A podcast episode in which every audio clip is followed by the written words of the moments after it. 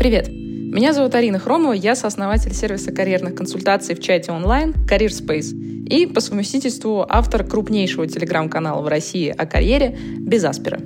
Мы собрали для вас на этой подкаст-площадке записи карьерных эфиров, которые каждый понедельник в 19 часов по Москве проводятся в том самом телеграм-канале «Без Аспера». Ссылочку в описании этого эпизода вы найдете, можете подписаться. Каждый карьерный эфир — это ответы на вопросы про работу и карьеру от наших подписчиков. Чтобы я ответила, кстати, на ваш вопрос, заполните короткую форму в описании этого эпизода, и, возможно, уже в следующем эфире вы услышите на него ответ. Кстати, если у вас есть не просто вопрос, но настоящая карьерная задача, которую вы хотите решить, например, найти работу за границей, понять, как развиваться дальше в своей профессии, как перейти в другую профессию, из чего начать, очень частый вопрос, между прочим. Да или просто вы хотите составить классное резюме или научиться писать сопроводительные письма. Приходите к нам в нашу карьерную поддержку от Career Space, мы со всеми этими вопросами и многими другими вам поможем. Кстати, целый месяц карьерной поддержки будет стоить 7990 рублей по специальному промокоду «Подкаст». А для сравнения, один час карьерного консультанта в среднем по Москве стоит от 5 до 10 тысяч рублей. А здесь с вами будет работать команда экспертов на протяжении целого месяца. В общем, все ссылочки на все вы найдете в описании эпизода. А теперь погнали к вопросам. Итак, первый вопрос. На кого можно переучиться переводчику. Вопрос от Яны. Да переучиться можно на кого угодно глобально. У меня нет никакой информации дополнительной. Если вас интересуют IT-профессии, то это вагон и маленькая тележка. Вот аналитики, разработки, UX-дизайн, тестирование – это куча всего. Вот, я советовала, если бы переучиваться, то переучиваться на какую-то хардовую специальность, потому что у хардовой специальности, вот тех, что я перечислила, у нее есть очень понятный набор навыков, которыми надо обладать. Я не верю ни в один курс по продукт менеджменту и проект менеджменту в большинстве своем, только если люди до этого не работали в очень близкой к бизнесу функции. Вот, в противном случае я не верю, что человека можно переучить там какого-нибудь продукта, проекта, а, а про маркетолога уже и говорить не приходится, потому что перформанс-маркетинг у нас в России больше не работает, а в основном людей учили именно на перформанс-маркетинг. Вот, поэтому отвечая на ваш вопрос, я надо смотреть ваш контекст, э, переучиться можно на кого угодно. А, второй вопрос от Юрия. Здравствуйте. Нужно ли обращать, отображать в резюме, если увольнение было по причине того, что не, произош... не прошел испытательный срок в течение трех месяцев? Что тогда лучше, убрать этот опыт из резюме совсем или подправить до полугода, например? Но в вашем случае я бы точно не, подправляла до полугода, тогда просто убираете этот опыт вот, и старайтесь о нем не говорить. Ну, если всплывает это на интервью, ну, тогда уже объясняете, что у вас там произошло, и почему так. Ну, всегда же можно сказать, да, что на этом испытательном сроке вы поняли, что компания для вас не подходит, а не вы для нее. Вот. Но глобально я бы советовала не увеличивать точно большую сторону, потому что срок совершенно небольшой, это не округление, это, ну, это откровенное вранье, так делать не надо. Следующий вопрос от Елены. Ой, какой интересный вопрос. Как оценить квалификацию карьерного консультанта? Вижу в соцсетях много блогов карьерных коучей, карьерных стратегов, например, Ольга Лермонтова, Карина Лебедева. А, вроде разумные советы дают, но вся их компетентность базируется, по сути, на личном опыте. Рада за них, что построили такие блестящие карьеры, но где гарантия, что их личная стратегия поможет другим? Ну, не знаю, что вам на это ответить. Мы вот, собственно, для этого сервис наш и запустили, карьерных консультаций в чате онлайн, для того, чтобы вы опирались не на опыт отдельного карьерного консультанта, а на большую, большую базу данных и опыт нескольких экспертов, которые в команде работают над вашим кейсом. Вот все, что я могу сказать. Ну, то есть я полностью согласна с вами, что да, ну, именно поэтому, в частности, мы создали свой сервис, чтобы не было такой проблемы, про которую вы говорите. Да, такая проблема есть. Все, все что я могу сказать. Так, следующий вопрос от Анны. Добрый вечер. Работаю креатором-маркетологом в рекламном агентстве. Выгорела почти в ноль. Хочу кардинально сменить сферу деятельности, но совершенно себя не вижу в профессиях, для которых у меня есть hard skills. Копирайтинг, редактура, SMM. Пробовала изучать основы программирования, веб-дизайна, проект менеджмента аккаунт-менеджмента, таргета, монтажа. Ничего не увлекло. Прошу прощения, я все еще немножко после болезни, поэтому могу иногда подкашливать. Возможности взять саботикал на работе нет, так как с текущей зарплатой мне не предвидится накоплений. психолог не помогает, то может ли карьерная консультация или что-то другое. Слушайте, ну, если вы очень много всего перепробовали и вас ничего не увлекает, то, к сожалению, я думаю, карьерная консультация вам не поможет. Вот, и, возможно, психолог вам не помогает, потому что, ну, простите меня за прямоту, иногда психолог не может выписать вам таблетки. Вот. А если вы, например, ну, то, что вы описываете, ну, плюс-минус, окей, я диагнозы не ставлю, я не врач, но как бы, когда человек ничего по жизни не увлекает, а, это может быть одним из признаков какого-то депрессивного а, расстройства. И психолог тут не поможет, потому что психолог э, не может э, медикаментозно вам никак помочь. Поэтому первое, что бы я сделала, я бы проверила все свои там, витамины, а, все свои анализы и поняла, что то, что меня ничего не увлекает, а, это точно дело не в физиологии. Потому что, к сожалению, достаточно часто а, даже люди, которые приходят к нам в карьерную поддержку, у нас были случаи, когда мы сначала к психотерапевту, а иногда и к психиатру отправляли, ну вот именно по таким историям. А потом уже они возвращались решать свои проблемы. Потому что если у вас физически просто нет ни сил, ни желания, ничего, как вы будете что-то новое делать? Ну, это нереально. Поэтому, ну, я бы тут посоветовала, в общем, начать, начать сначала со всего, что связано с физиологией, а потом уже двинуться на карьерную консультацию. Может быть, и, кстати, психолог начнет в этот момент помогать. Следующий вопрос от Камилы. Арина, здравствуйте, с большим интересом слушаю ваши эфиры. Спасибо, что слушаете. Я работаю в небольшой иностранной компании, которая закрывает бизнес в России в связи со спецоперацией. Размер компенсации а, для сотрудников разный. Предстоит собеседование, на котором необходимо выторговать для себя N количество зарплат в качестве компенсации. Торговаться не умею, подскажите, пожалуйста, как это сделать наиболее эффективно. Работаю на синер позиции, мне 41 год, в компании более 5 лет. Ну и все остальные сотрудники примерно с таким же сроком. Благодарю. Ну, смотрите, есть как бы практика, да, то есть практика, например, при э, сокращении стандартно, это там, по-моему, не меньше э, двух, что ли, окладов. Вот. Если компания совершенно там закрывается, а вы долгое время работали в этой компании, то в целом, ну, наверное, можно апеллировать к нескольким вещам. Первое, попадаете ли вы на сезон, то есть когда ваша компания закрывается. Условно, если она в итоге закрывается в декабре, и вы начинаете искать работу в декабре, то вот у вас выпадает декабрь, январь, февраль. Абсолютно простой не месяцы, потому что у нас с 5 декабря страна к новогодним праздникам готовится, э, потом, извините, пьет, а потом еще месяц э, из этих пьянок выползает. вот где-то к середине февраля, в лучшем случае, мы с вами начинаем работать. У меня просто особое отношение к российским праздникам, я их ненавижу. Вот, я считаю, что если бы их не было, либо их было там в три раза меньше, то, может быть, и продукты бы нормальные на рынке появлялись. И действительно, что-то мы импортозамещать могли бы. Отдыхаем мы, блин, полгода э, в стране. Так вот, э, если вы попадаете под сокращение на декабрь, то вы попадаете в ситуацию, когда практически два с половиной месяца рынок работать не будет. И это для вас аргумент в работе с вашим, в разговоре с вашим работодателем о том, что ну, как бы я работу-то быстро не найду. Вот, а я там с вами долго, верно работала, много лет, поэтому будет здорово, если у меня там будет, например, возможность в спокойном режиме искать работу. А спокойный режим поиска работы сейчас это 6 месяцев.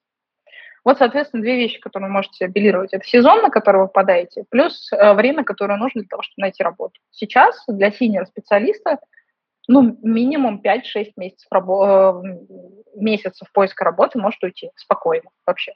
К этим двум вещам вы можете апеллировать. Ну и третье, покрывать каким-то человеческим отношением, что типа вот я там 5 лет с компанией, все дела. То есть я бы где-то договаривалась, наверное, на 6 окладов. Я думаю, что это ну, соразмерно той позиции, которую вы занимаете, и тому количеству лет, которые вы провели в компании. Следующий вопрос от Александра. Спасибо за регулярные содержательные эфиры. Слушаю их, нашел ответ на свой вопрос. С нетерпением жду вашего курса по релокации. Круто, как здорово. Я как раз э, над ним очень плотно с командой работаю. На текущей работе я вырос из фронтенд-разработчика в project менеджера и показываю результаты, но руководитель недоволен работой и настаивает на увольнении по собственному или по соглашению сторон. Без компенсации, разумеется. Взамен мне предлагают отличные рекомендации, поскольку это моя первая работа в роли менеджера. Уволить за прогулы не могут, есть договор об удаленной работе. Вопрос, что лучше выбрать? Рекомендации хорошие отношения или пойти на конфликт для денежной компенсации и продолжения работы? да что ж такое? В общем, Александр, э, я сильно сомневаюсь, что вам удастся построить э, хоть что-нибудь в компании, если у вас будет открытый конфликт с вашим руководством. Если они захотят каким-то образом оставить вас без денежной компенсации, несмотря на всю лояльность Трудового кодекса, они что-нибудь придумают. Поэтому я бы не советовала вам идти на конфликт. А, кстати, интересный момент, почему ваш руководитель недоволен вашей работой, если вы говорите о том, что вы показываете результаты. Это хороший момент на анализ и рефлексию, потому что вы же будете искать новое место работы, вы же придете, и вам нужно спрогнозировать, а могут ли у вас такие проблемы возникнуть с вашим будущим работодателем. То есть что вашему текущему не нравится, чтобы не провоцировать это в будущем. В общем, на вашем месте я бы искала новое место работы, только не уходила бы вот в моменте. То есть нашла бы это место работы и ушла, да, стандартный флоу, чтобы не остаться без штанов. Вот, чтобы спокойно найти новое место работы и уйти туда.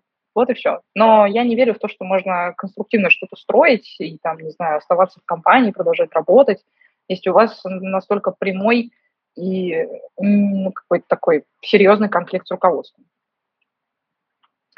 Так, следующий вопрос от Дарьи. Добрый день, благодарна вам за возможность задать свои вопросы. С радостью помогу, чем смогу.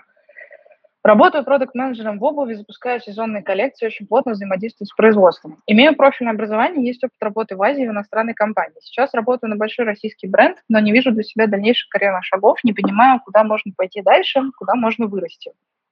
Легкая промышленность в нашей стране всегда была делом десятым, поэтому не особо верю, что эта сфера получит развитие в ближайшее время. Поэтому стою перед вопросом, переучиться, но на кого, или есть варианты роста внутри сферы. Буду рада любым идеям.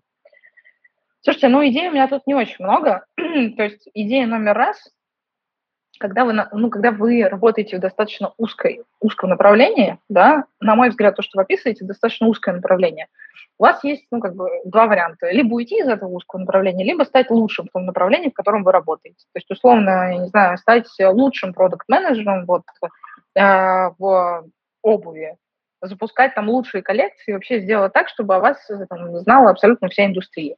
И в таком случае вы будете зарабатывать много денег а, в узкой специальности и всегда будете на расхват, потому что людей в вашей отрасли мало, а, людей э, известных в вашей отрасли, судя по всему, еще меньше, а вы будете на слуху. Это первый вариант. То есть оставаться в вашей сфере и э, развиваться как профессионал, настолько круто и настолько сильно, чтобы о вас знал ваш внутренний рынок и знал вас очень хорошо. Ну и есть второй вариант, как бы уйти из профессии, да, переучиваться, но переучиваться вам, скорее всего, придется кардинально, потому что чаще всего, когда мы говорим о переобучении, мы в 90% случаев говорим о кардинальном переобучении, потому что институт э, так называемого повышения квалификации в России не работает. Э, работает э, так называемый институт полного полной переквалификации. То есть вы идете и стандартно там переучиваетесь на какого-нибудь айтишника, и потом э, пытаетесь найти себе работу, что сейчас, в общем-то, не очень просто в текущем времени. Вот. Ну и, конечно же, вы не бросаете свою текущую работу ровно до тех пор, пока вы не переучитесь на новую, пока у вас не появятся первые проекты, пока у вас не появится первый офер, у вас не появится финансовая подушка, которую вы можете поддерживать себя все то время, пока вы будете получать меньшее количество денег на новой работе и по новой профессии, чем вы получаете сейчас, и вот эти вот все стандартные вещи, которые мы из эфира в эфир говорим. Вот мои мысли какие-то такие. Следующий вопрос Наталья. Я художник-керамист, участница выставок, профессии 9 лет. Опыт преподавания рассматриваю переезд в Португалию на дальние острова, наверное, на Азорские, я так подозреваю. А, прекрасные Азорские острова. А, думаю, как со своими знаниями и опытом я могла бы там заработать, э, слэш найти работу. Заранее спасибо. Не знаю, насколько вам поможет эта мысль. Я относительно недавно посмотрела интервью у Ирины Шихман с э, Татьяной Лазаревой, той самой Татьяной Лазаревой, которая вот там э, на СТС была суперзвездой в начале 2000-х. И она, не помню, в какую страну она переехала, в какую-то южную европейскую страну, и вот она там зарабатывает фактически тем, что образует русскоязычное комьюнити, и для этого русскоязычного комьюнити э, делает разного рода культурно-развлекательные мероприятия. Вот. От выставок, не знаю, там, до каких-то книжных клубов это приносит там 2-3 тысячи евро. Если вы знаете, что может быть интересно аудитории, вы, мне кажется, можете приехать практически в любую европейскую страну сейчас и найти там русскоязычное комьюнити, потому что переехало людей очень-очень много. И в целом, ну, может быть, как идея, вы можете зарабатывать на чем-то вот таком. Ну и вообще в целом, посмотрите интервью Шихман с Лазаревой, может быть, вы для себя там что-то интересное э, подцепите именно вот в контексте развития какого-то такого микробизнеса среди русскоязычного комьюнити в Южной Европе. Следующий вопрос от Михаила. Э, великое счастье, что есть такой сервис и продукт, как Career Space. Искренне спасибо вам. Спасибо вам большое за то, что пользуетесь нами. Очень приятно. А, очень нужен ваш совет. Мне 28 лет, два года работаю в банке, есть рост в том числе и в деньгах, э, но корпоративная культура и работа в найме мне не близка. Параллельно занимаюсь проведением мероприятий, ведущий тяготит в сторону творчества. Совмещаю, потому что трудно отказаться от денег, но в итоге разрываюсь по будням в офисе, а на выходных по свадебным банкетам.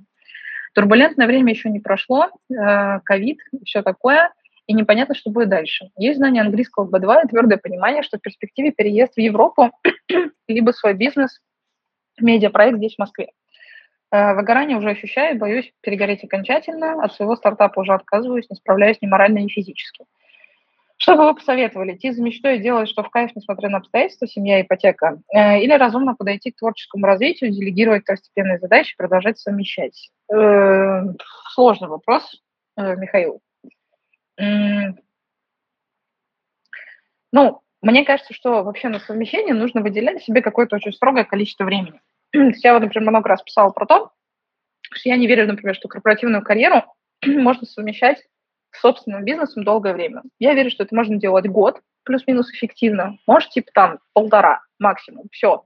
Дальше вы начинаете выгорать, начинает страдать либо карьера, либо ваш бизнес, либо, что чаще всего, одно и другое. То есть у вас есть год-полтора для того, чтобы вывести вашу вторую карьеру, ваш микробизнес, еще что-то на сопоставимое количество денег, которое вам приносит основная работа. Если вы за год-полтора это делаете, вы спокойненько переходите со своей э, работы на место, э, которое вы себе создали в качестве второй перспективы. Если вы за полтора года не справляетесь, ну, значит, надо что-то менять. Вот, наверное, самое грамотное, что я могу тут посоветовать, это проанализировать, сколько, ну, вот вы сказали, что вы уже два года работаете в, насколько я поняла, в таком формате. Может быть, я неправильно поняла. В общем, я бы выделила себе какое-то количество времени, еще дополнительно, после которого я поняла, вот что я делаю дальше. Все. Ну, то есть, исходя из того, что вы рассказываете, невозможно совмещать все и сразу. То есть э, вам, если у вас есть финансовая подушка и у вас есть э, возможность содержать там благодаря собственным проектам, можно уходить прямо сейчас в собственный проект, но только вы можете оценить, насколько это стабильная для вас ситуация. Вы можете выделить себе еще какое-то время жесткое, которое вы совмещаете, и после этого уходите, Э, второй вариант.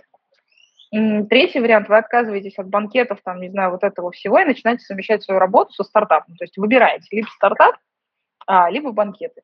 Все. Вот, на мой взгляд, есть вот три варианта. А дальше вы сидите, как бы вычленяете из первого, второго и третьего плюсы и минусы для себя.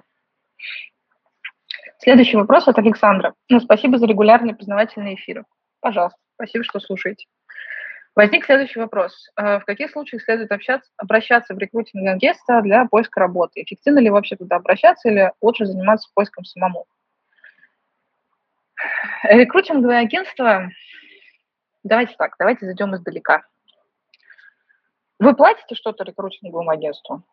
Вы ничего не платите рекрутинговому агентству. Если вы ничего не платите рекрутинговому агентству, значит, платит кто-то другой. Правильно? Правильно. Кто этот кто-то другой? Компания. Э, не люблю эту фразу, но она очень хорошо отражает действительность в, текущем вот, в текущем вопросе. Вот э, кто за девушку платит, вот тот ее и танцует.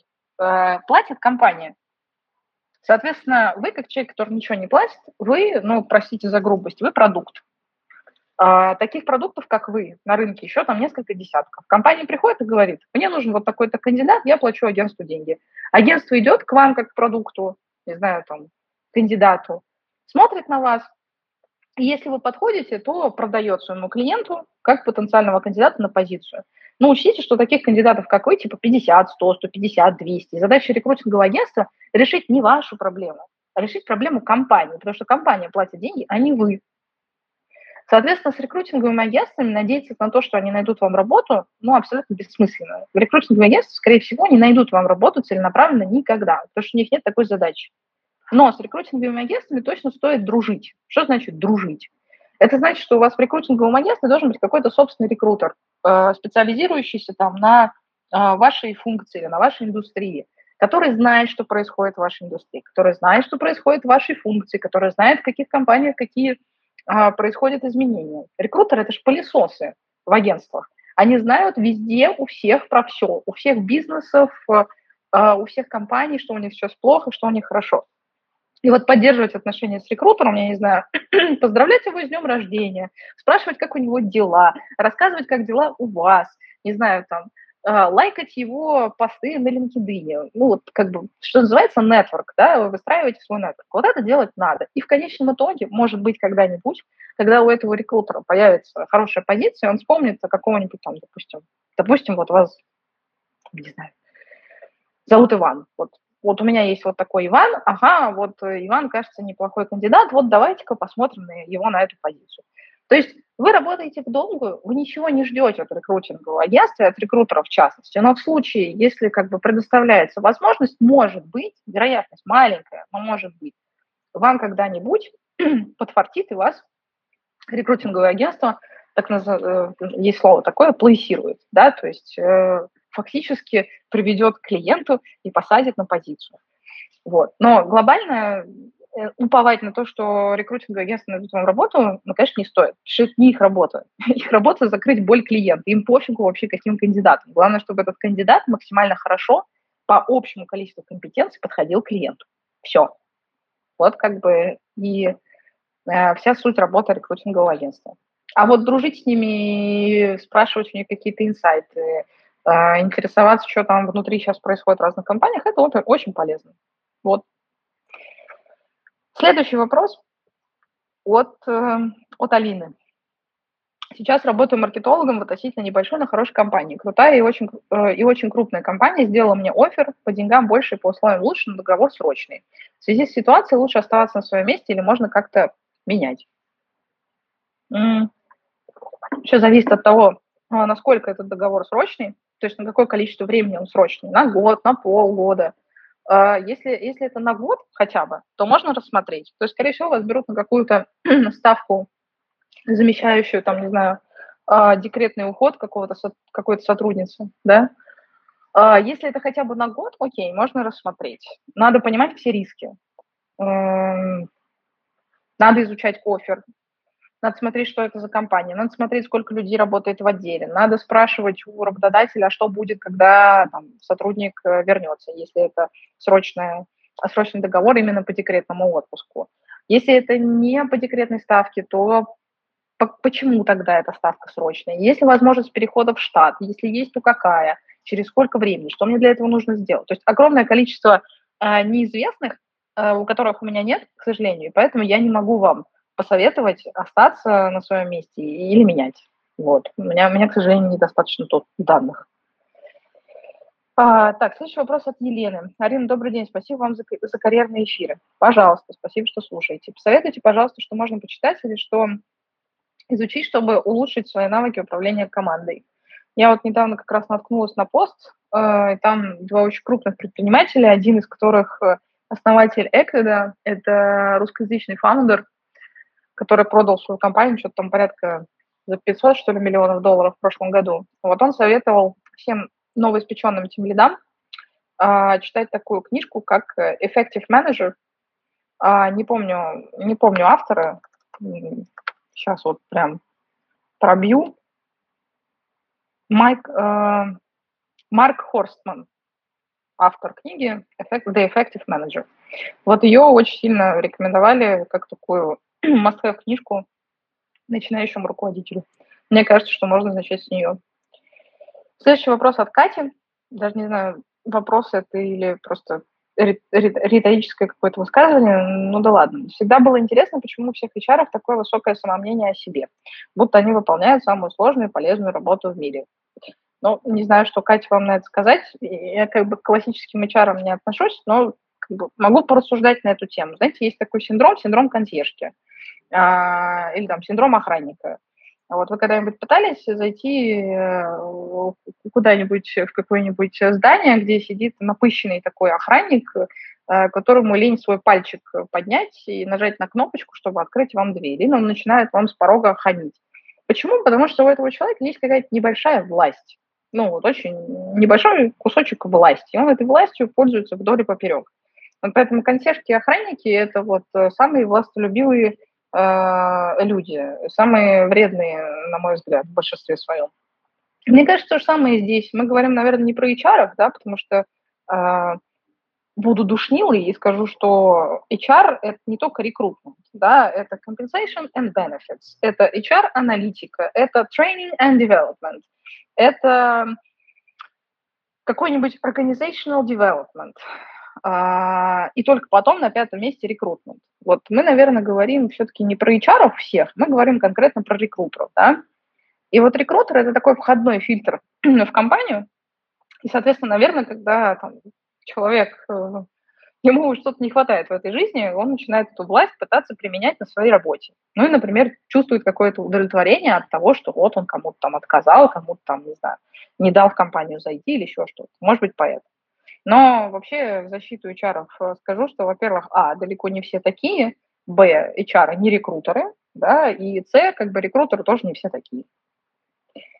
Следующий вопрос от Сергея. Здравствуйте, работаю директором по маркетингу в EdTech, э, школа английского языка онлайн. Э, последние два года, опыт в маркетинге больше, больше шести лет. Хочу перейти в другую компанию, откликнулся на вакансии конкурентов, но все оферы, которые пришли меньше нынешнего, на 20% не могу получить выше нынешнего на 20-30%. Какой, по вашему мнению, наиболее верный будет путь в этой ситуации? Первое – откликаться на вакансии конкурентов. Второе – на вакансии из моей сферы компетенции в маркетинге. Возможно, мне нужна карьерная консультация. Спасибо.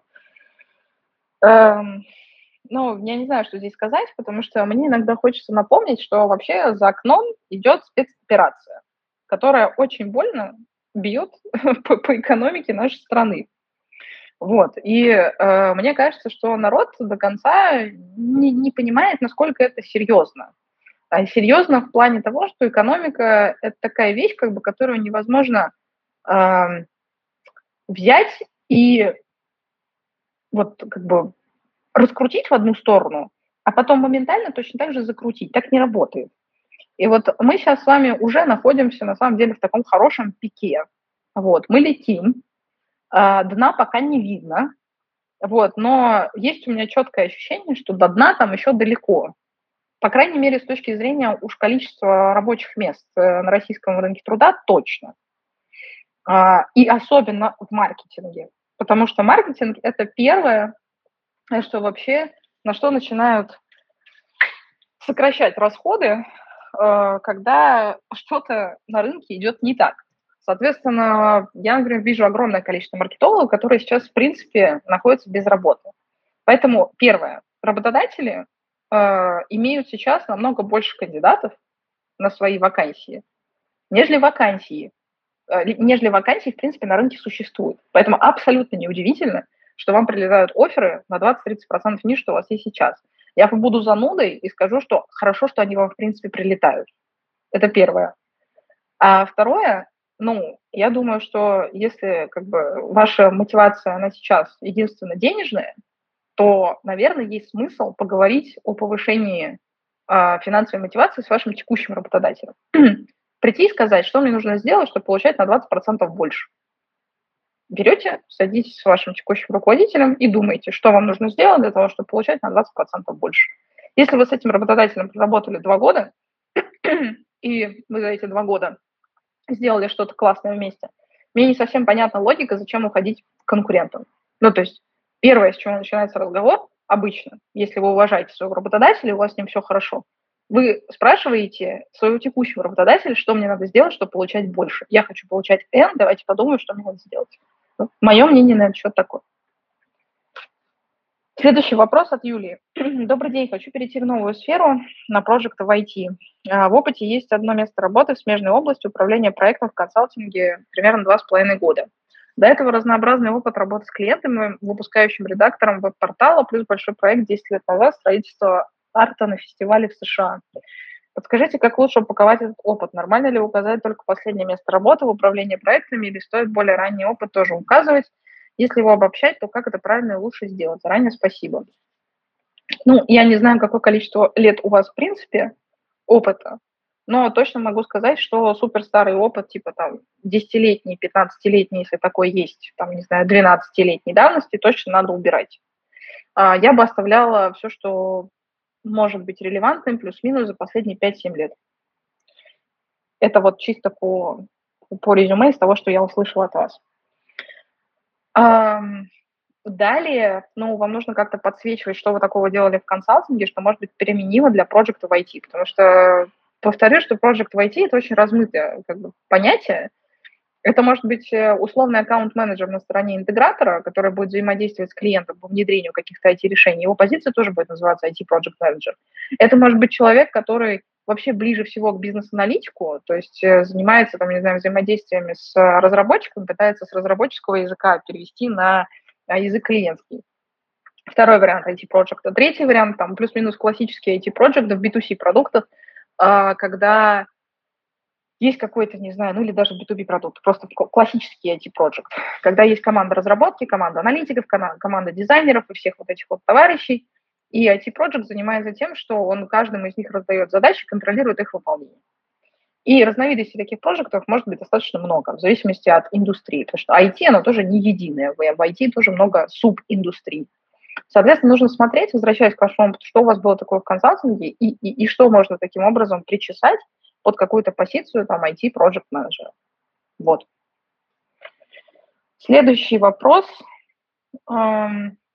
Собираюсь стать фронтендером, закончил курс по JavaScript хорошо знаю английский, хочу сразу работать на иностранную компанию. Для начала можно за копейки на фрилансе ради опыта.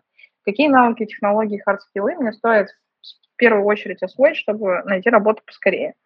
Ну, я вам советую просто взять 30 э, вакансий JavaScript разработчика, там, junior разработчика или middle разработчика. Ну, лучше junior просто, чтобы у вас лучше ориентировали. Потому что если возьмете middle, то как бы замахнетесь на то, что вы, скорее всего, сильно не дотягиваете.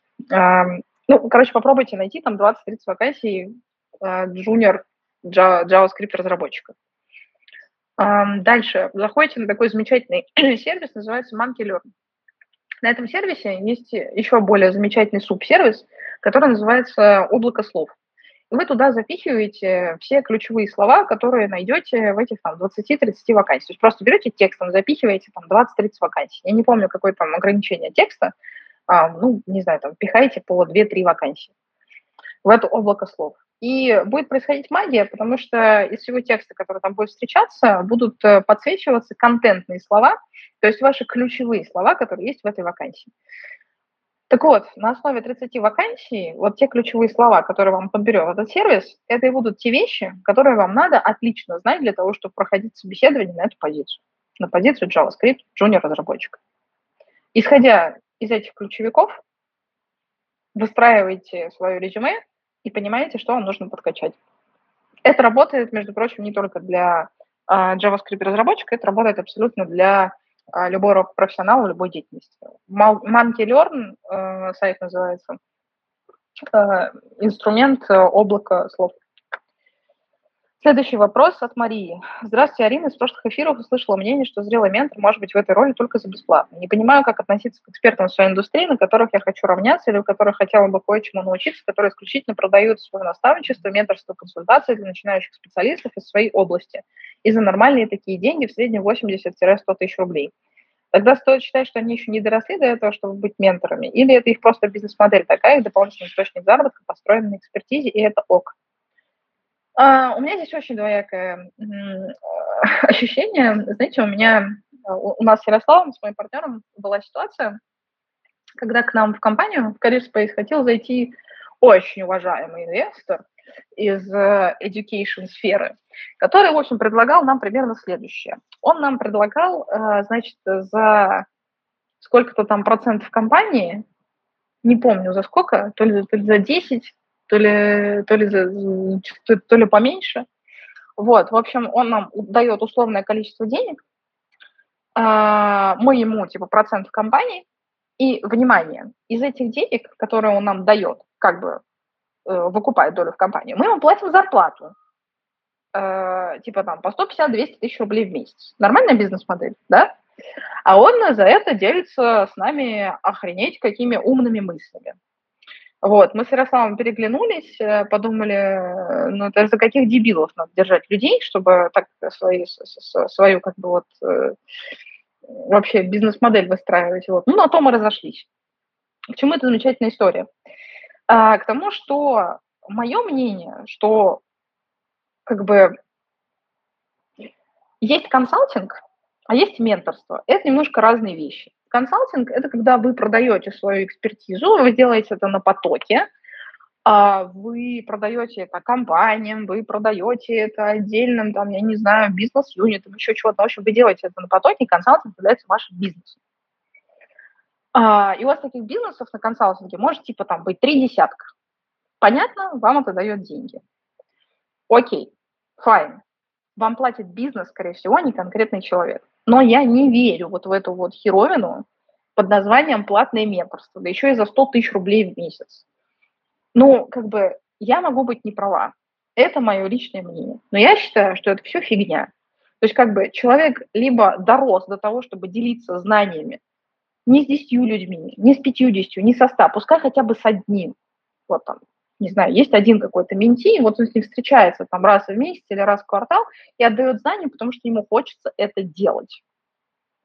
Либо как бы, ну, человек до этого не дорос. То есть вот эта вот грань между консалтингом и менторством, она существенная. И в консалтинге платит бизнес, не платит отдельный человек, платит компания.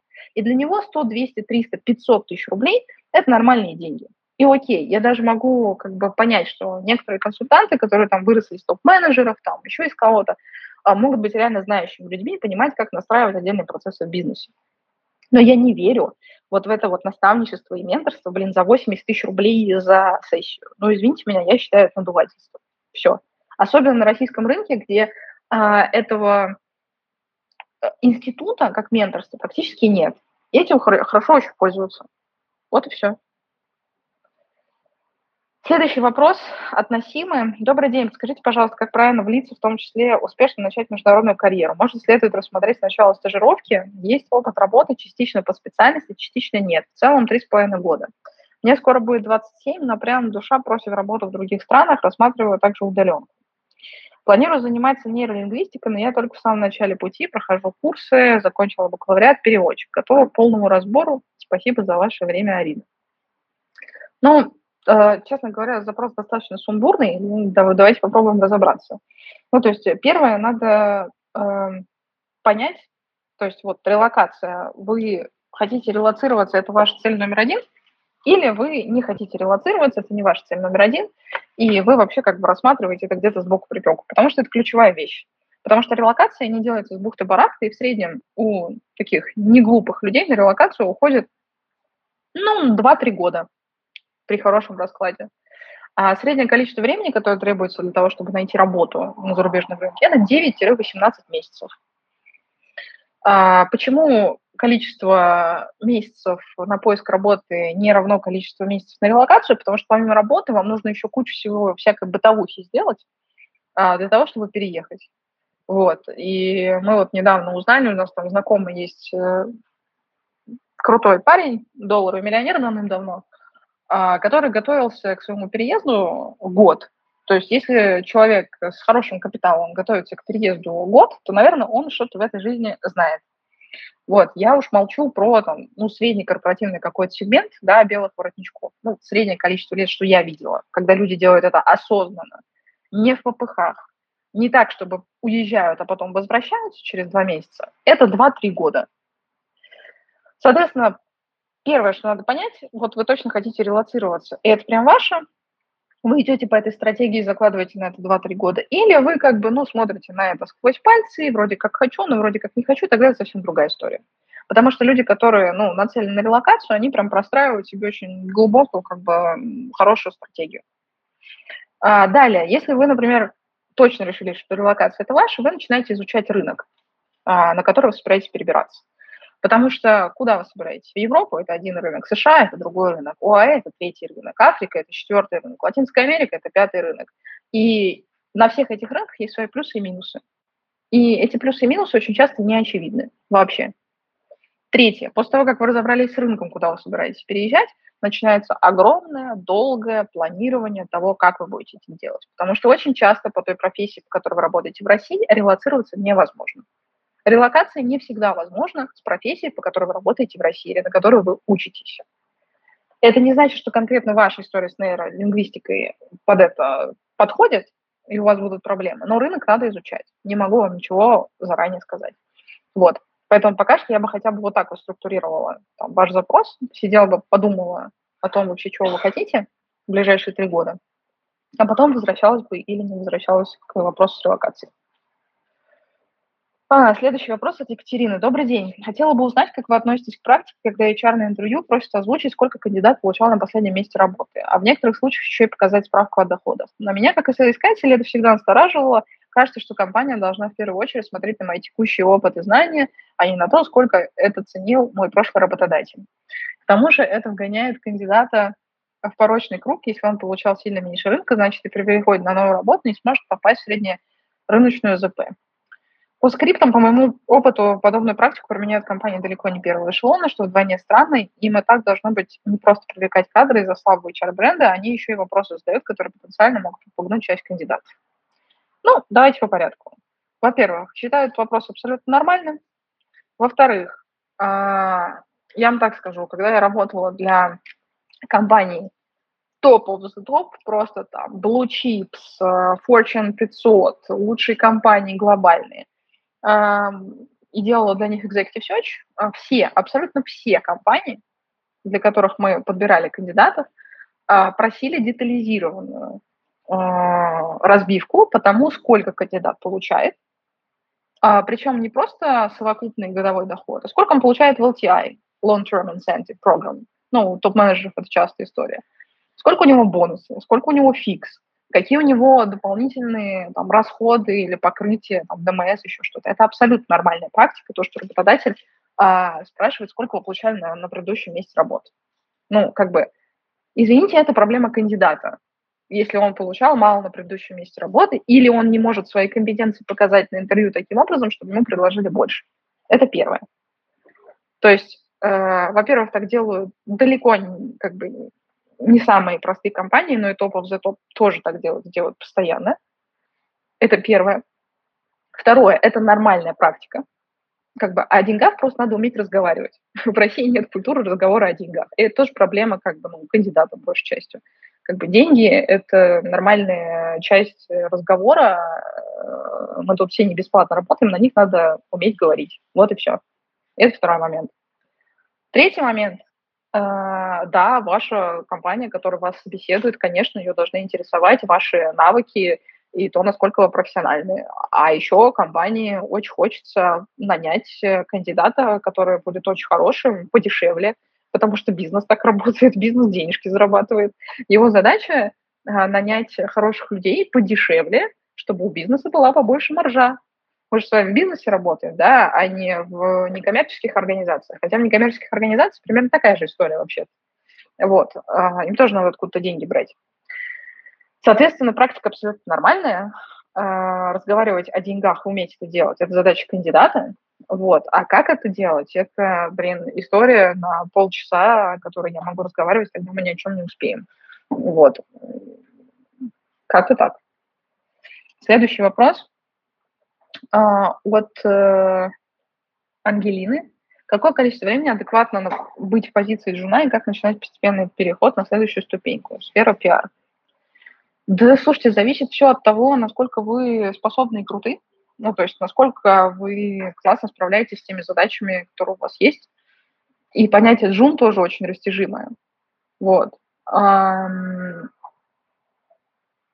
Год, два, каких-то сферах, может быть, даже три, а где-то полгода. То есть зависит от того, с какими задачами вы сталкиваетесь, какая у вас зона ответственности, а сколько еще пиарщиков, там, я не знаю, работает в вашей компании, а, что вы делаете каждый день, а, какие задачи на вас сваливаются, как быстро эти задачи растут. То есть очень-очень много разных вводных, которые ну, говорят о том, что вы джун или вы не джун, и сколько вам еще на этой позиции можно оставаться. Ну, настолько, насколько смогла конкретно, настолько ответила. Вопрос достаточно общий. Следующий вопрос от Антона. Привет. Вопрос, как правильно указывать небольшой опыт в крупной компании. Я джун-маркетолог, после работы в агентстве прошел на трехмесячную стажировку в крупный банк. После 24 февраля сильно сократили бюджет на маркетинг, меня не смогли взять в штат по окончанию стажировки. Ко мне не было претензий, куратор оставил положительный отзыв о моей работе, хвалил результаты, пытались согласовать место для меня в другой команде. На собеседованиях уже спрашивали, с чем связан уход из банков, не знаю, как правильно это аргументировать. Да так и аргументировать. Здесь ничего нет такого. То есть, понимаете, мы попали с вами в уникальную ситуацию, отвратительную, но уникальную. Когда вам не нужно ничего придумывать глобально, если у вас по каким-то, по какой-то причине весной 2022 года не стало работы, вы всегда можете сказать, что вас сократили. Ну, потому что э, очень много бизнесов сократило действительно рабочие места, и другие работодатели, которые смотрят на вас кандидат, они не видят в этом ничего плохого. Все понимают, что происходит. Не все до конца отдают отчет, насколько как бы все немножечко пошло не туда, но все понимают, насколько э, много бизнесов уволило или там сократило своих сотрудников. Поэтому абсолютно ничего в том, чтобы сказать, что ну вот у меня была стажировка, меня согласовали, я могу дать рекомендации, вы там позвоните и там, спросите, почему так, но как бы меня сократили фактически, потому что вот у компании были проблемы. Все. Никаких вопросов к вам абсолютно. Вообще не вижу ничего крамольного, чтобы сказать правду, как она есть. Это абсолютно нормальная, в вашем случае, рыночная причина. Ну, рыночная причина того рынка, в котором мы сейчас с вами находимся. Следующий вопрос от Саши. Пропустила волну сокращения, теперь понимаю, что хотела бы попасть под нее и уйти. Взвесила факторы и поняла, что оставаться смысла не вижу. Как правильно увольняться? Ну, как правильно увольняться? Приходите к вашему руководству, желательно, чтобы у вас в этот момент уже был какой-то офер в другое место, потому что Потому что если вы уйдете в другое место, э, не в другое место, а в пустоту, то непонятно, на какое количество времени эта пустота затянется. Это может быть 3-4 месяца, может быть 6. Рынок очень непредсказуемый, делать так не советую.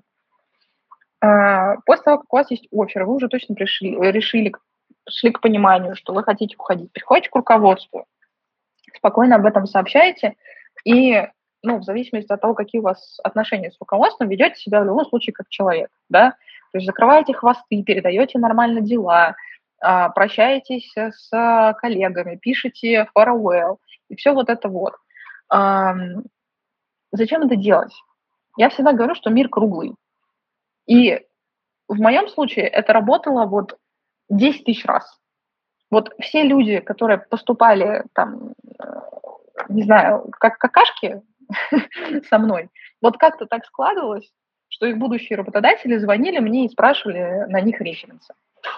Но как бы я не топила никогда, никогда никого, но как бы рассказать о том, в том числе, как уходил человек, э, например, там просто передав дела, кинув там, я не знаю, какую-то истерику, еще что-то. Ну, то есть было, было все, все нормально, тут человек как бы уходит и превращается просто ну, во что-то непонятное. Зачем я буду об этом молчать? Лучше я расскажу работодателю, как было на самом деле, чтобы он не столкнулся с той ситуацией, с которой столкнулась я. Поэтому увольняться нужно максимально хорошо. С уважением к коллегам, с уважением к руководству. А, в конце концов, вы провели, скорее всего, хорошее время а, в компании, в которой вы работаете. И для того, чтобы ваша карьера шла в гору, если вам пофигу на вашу карьеру, можете ничего это не делать. У нас есть, например, там часть подписчиков, не знаю, там в социальных сетях, которые говорят, ага, сейчас, и что это я должен все это делать, работодатель что сам не может там дела передать новому сотруднику. Да блин, come on, конечно, может. Незаменимых не существует. Вопрос как бы в том, э, что вы хотите со своей карьерой делать. Если вы так относитесь к коллегам, если вы так относитесь к руководству, вы не построите карьеру нормально. Я очень много общалась с топ-менеджером, я не видела ни одного топ-менеджера, который э, общался с другими своими коллегами вот таким вот образом. Вы строите карьеру э, на взаимоуважении, на том, что у вас с хорошей стороны знает рынок, и на ваш, у вас есть хорошая репутация. Даже на таком отчаянном рынке, как Россия, где репутация мало чего значит, репутация все равно чего-нибудь значит. И поверьте, она всплывет в самый ненужный момент. Тогда, когда вы вообще ничего не ждете. Вот. Поэтому, вот отвечая, Саша, на ваш вопрос, как-то так. По основным шагам прошлись. Напишите farewell. Коллегам будет приятно. Следующий вопрос от Дмитрия. Вопрос по сопроводительному, письму. У меня нет опыта коммерческой разработки, хочу получить должность Java-разработчика. Интересный заход. Для письма выбрал следующую структуру. Один абзац про стек технологий для конкретной вакансии, второй про то, почему я хочу именно в эту компанию. Тут же признаю свое отсутствие коммерческого опыта, напоследок рассказываю о своих софт-скиллах с предыдущего места работы. Насколько такая структура письма корректна, можно ли что-то улучшить, заранее благодарю за ответ. Слушайте, ну, если вы подаетесь на вакансию Java-разработчика, то мне просто, ну, реально интересно, а как вы на нее подаетесь без опыта коммерческой разработки? Ну, то есть вы ничего до этого не разрабатывали, но подаетесь на позицию Java-разработчика, или я что-то не поняла? Это вот первый вопрос, просто воздух. Далее. А, ну, если у вас есть стек технологий, то вы где-то его уже применяли. То есть, по-хорошему, это надо рассказать про какие-то проекты, где вы этот стек технологий применяли. Следующий момент. А, зачем писать про отсутствие коммерческого опыта и дополнительный раз подсвечивать а, то, что вы не подходите под вакансию? Если вы думаете, что работодатель горит желанием хоть кого-нибудь обучать, вы очень сильно заблуждаетесь. Работодатель хочет нанять человека, который уже умеет делать свою работу. Поэтому я вас очень прошу, никогда не пишите вот эту вот фразу «А «я готов учиться». Блин, вы должны были учиться до того, как вы подаете на эту вакансию. Работодатель платит вам деньги. Работодатель хочет, чтобы за эти деньги вы исполняли свою работу. Работодатель не хочет вас обучать. И он не хочет тратить ресурсы своей компании, ресурсы своего бизнеса а, и ресурсы свои собственные, нервные в том числе, для того, чтобы вас обучать. Он хочет готового человека за хорошие деньги нанять. Вот это задача работодателя. Поэтому не пишите о том, что у вас нет опыта коммерческой разработки. Лучше подумайте, как этот опыт э, получить. Идите и что-нибудь поразрабатывайте самостоятельно, сами, в своих проектах. Напроситесь к другу э, за бесплатно на работу, я не знаю, там, э, придумайте что-нибудь. Но у вас не должно быть ситуации, когда у вас нет опыта коммерческой разработки, когда вы ищете работу. Вот. Ну и э, касательно софтовых скиллов, soft skills'ов. Вам не надо писать про ваши soft skills. Вам нужно писать сопроводительное письмо таким образом, чтобы человек, который его читает, видел, что у вас эти soft skills есть. Ну, например, очень мало людей умеют писать сопроводительные письма а, так, чтобы после них Э, как бы не всплывали сцены в голове из старых советских фильмов. То есть после слова, там, не знаю, уважаемый Иван Иванович или там доброго времени суток, вот хочется сопроводительное письмо сразу закрыть. Вот, а человек, э, типа, там, на позицию IT-разработчика подается. Вот. То есть сопроводительное письмо, оно должно быть в таком of voice, оно должно быть так составлено, э, с таким слогом и такой структурой, чтобы человек, который его читал, уже понимал, что у вас есть soft skills. Не нужно отдельно писать, что вы коммуникабельный, честный, добрый, отзывчивый, вот это вот все. Вообще, пожалуйста, на, в русском формате резюме никогда не пишите про свои софтовые навыки. Это плохо звучит. Российский рынок к этому не привык. Англоязычный рынок работает по-другому. Там можно говорить, там, типа, I'm responsible, и дальше, там, не знаю, how I led my project, который, там, не знаю, шел куда-нибудь не в то направление, а потом я как вырулил и так далее и тому подобное. Там это нормально звучит. На российском рынке описание собственных вот этих софт-компетенций звучит топорно. Поэтому, пожалуйста, не пишите это ни в резюме, ни в сопроводительном письме. А, формируйте свое резюме и сопроводительное письмо таким образом, чтобы, читая их, было понятно, что у вас все нормально с софт-навыками. Так, у нас осталось время на несколько вопросов. А, наверное, два-три я еще успею разобрать. так, следующий вопрос от Александра. Здравствуйте, хотела узнать про перспективы работы в консалтинге в условиях текущей ситуации. В настоящее время работаю в одной из компаний большой четверки. Компания уже поменяла название. А, на позиции senior engineer. А, стоит ли переходить в другую компанию, крупную, но российскую, или лучше продолжать работать на текущем месте? Сам планирую релокацию за рубеж, но этот процесс займет время.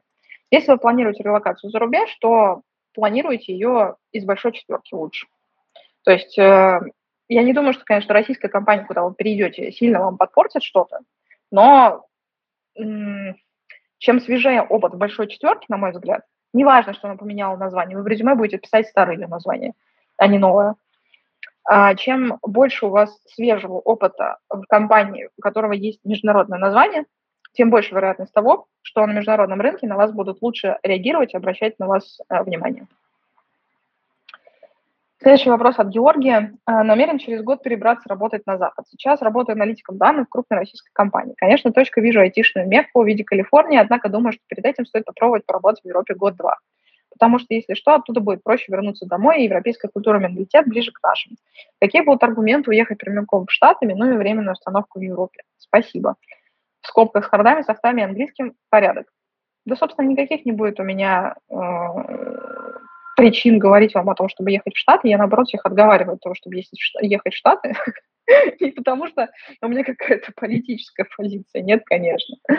А, Штаты прекрасная страна с прекрасными технологиями. Именно поэтому все туда собираются ехать. Именно поэтому очень многие не понимают, что конкуренция там бешеная. То есть первая причина, почему не ехать в Штаты, бешеная конкуренция. И огромное количество очень талантливых знакомых, которые там гениальные product-менеджеры, бывшие, там, не знаю, маккинзоиды, которые не могут найти себе работу в Штатах. Просто потому что они недостаточно хороши. А, переехать в Штаты можно только по технической специальности, жестко технической. Это разработчик, желательно, бэкэндер, это data-сатанист, ну, data scientist, а, либо это data-инженер слэш data-аналитик. Можно еще попробовать UX-дизайнером, но будет сложнее. Вот. Все остальное гиблое дело абсолютно. Далее. В США совершенно другая ментальность с точки зрения работы. Я обожаю США э, за то, как они относятся к своей работе. Я вот мечтаю работать на этом рынке, потому что мне очень нравится, как люди держатся за свою работу. Они живут своей работой, они понимают, что рынок работает на конкуренции и на честной конкуренции, и выигрывает тот, кто просто лучше. И еще мне очень нравится, что у них, по-моему, сколько там, в первый, в первый, что ли, год у них вообще нет такой практики ходить в отпуск. То есть они просто фигачат как машины. А типа в следующие года там есть какое-то небольшое количество дней, которые ты берешь а, отпуск, там, то ли 7, то ли 14, и это считается нормой. А, я думаю, американец, он просто офигеет, если узнает, что там у нас 14 э, дней просто на январских э, у людей э, мозг плесенью покрывается. Но я считаю это отвратительно. Я считаю, что лучше больше работать, чем меньше работать. Особенно в условиях, когда твоя экономика как бы страны не очень эффективна. Вот, соответственно, с точки зрения ментальности, мне кажется, русский человек все-таки сильно отличается от американца, который сильно держится за свою работу, который привык конкурировать, и у которого все, ну, даже если у вас, как у русского человека, все прекрасно с soft skills'ами, я уверена, что, к сожалению, вы все равно проигрываете по soft skills с э, коренным американцам, которые просто в социальном и культурном контексте варятся последние, я не знаю, там, ну сколько, 20 лет, 30 лет, ну, там, в зависимости от того, с кем вы там собираетесь конкурировать. Поэтому у меня ноль абсолютно аргументов э, в пользу того, чтобы сначала ехать в Штат. Ехать в Европу намного более безопасный вариант, чем ехать в Штат. Вот, а с вами была я, Арина Хромова, основатель сервиса Career Space а, по поиску работы и развитию карьеры. Всем хорошего вечера. Пока-пока.